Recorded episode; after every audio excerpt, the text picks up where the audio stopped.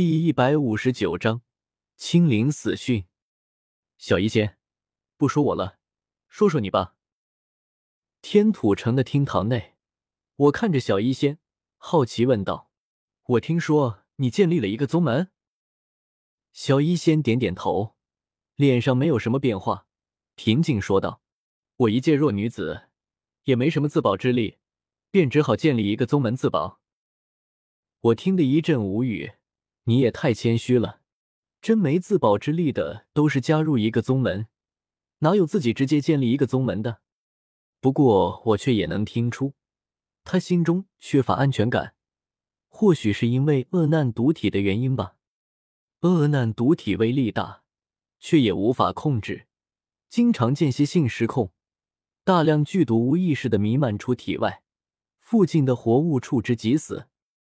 小医仙。他肯定经历过这种事，也有过亲密之人被自己无意间毒死，被其他人当作怪物和恶难，所以他很孤僻，也很难相信别人。你这两年是怎么过下来的？我凝视着他的脸庞，他的瞳孔不再是黑色，而变成了灰紫色，而那满头青丝也夹杂有白发。区区两年时间，他就变成这样。恶难毒体的危害未免太大了，我忍不住伸出手，想要拉下他的面纱，仔细看看他的脸庞。他微微扭头，避开了我的手，并且还想要遮住头上的白发，但他知道那只是徒劳，很快就放弃了。也没什么，我从乌斯城离开后，便又回了青山镇附近的一段魔兽山脉内，躲在了一处安全之地修炼七彩毒经。等到你给我买的药材消耗光，我才出了魔兽山脉，往出云帝国而来。但随后在出云帝国的事，他便不太愿意讲了，多是含糊不清的一笔带过。看来这段事情他并不愿意与我分享。或许正因为是我，所以才不愿意说。她一个外来的小女孩，想在这个陌生的环境里生存下来，并建立一个宗门。肯定得用一些不怎么见得光的手段。我沉默片刻，看着他认真说道：“小医仙，还记得我们初次见面吗？那天我要进魔兽山脉，找了很多佣兵，而你就站在他们中间，他们都用一种发自内心的尊敬眼神看着你。之后我才知道，原来你是青山镇唯一的药师，救过他们很多人的命。而就在刚才，当你登上城墙时，我站在城下仰头看去。”也看到了同样的一幕，城头的士卒都发自内心的为你跪下，高呼着你的名号，因为你从蛇人手中将他们救下。有些东西，你一直没有变过，而这些没有变的东西，才是组成我认锁时的那个小一仙的元素。小一仙愣愣看着我，小拇指下意识卷起一缕头发，只是那头发并非全黑，而是黑白混杂，于是便不怎么好看。你，他咬了咬唇嘴，目光透过厅堂大门，望向天土城上空的蓝天白云，晴空万里，多美好啊！许久，他才收回目光，叹了口气，问道：“你为什么要发动这场战争？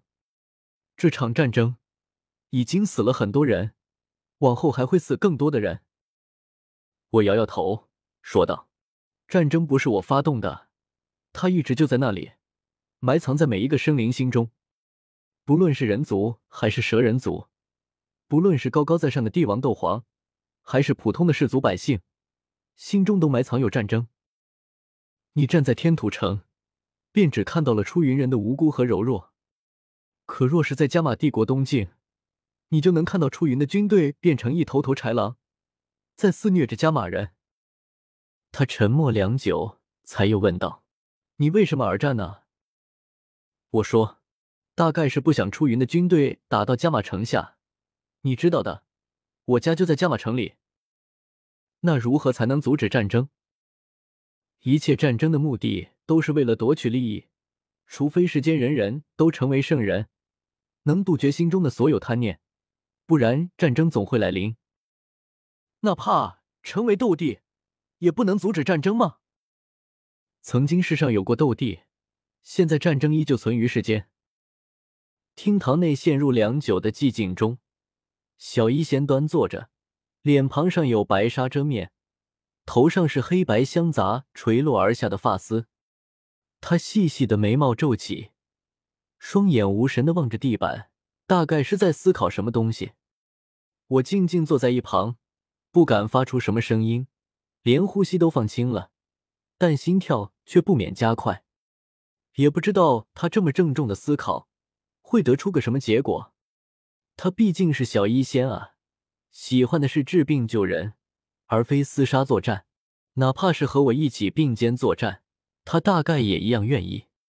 但很快，这种寂静却被厅堂外的喧哗声打断。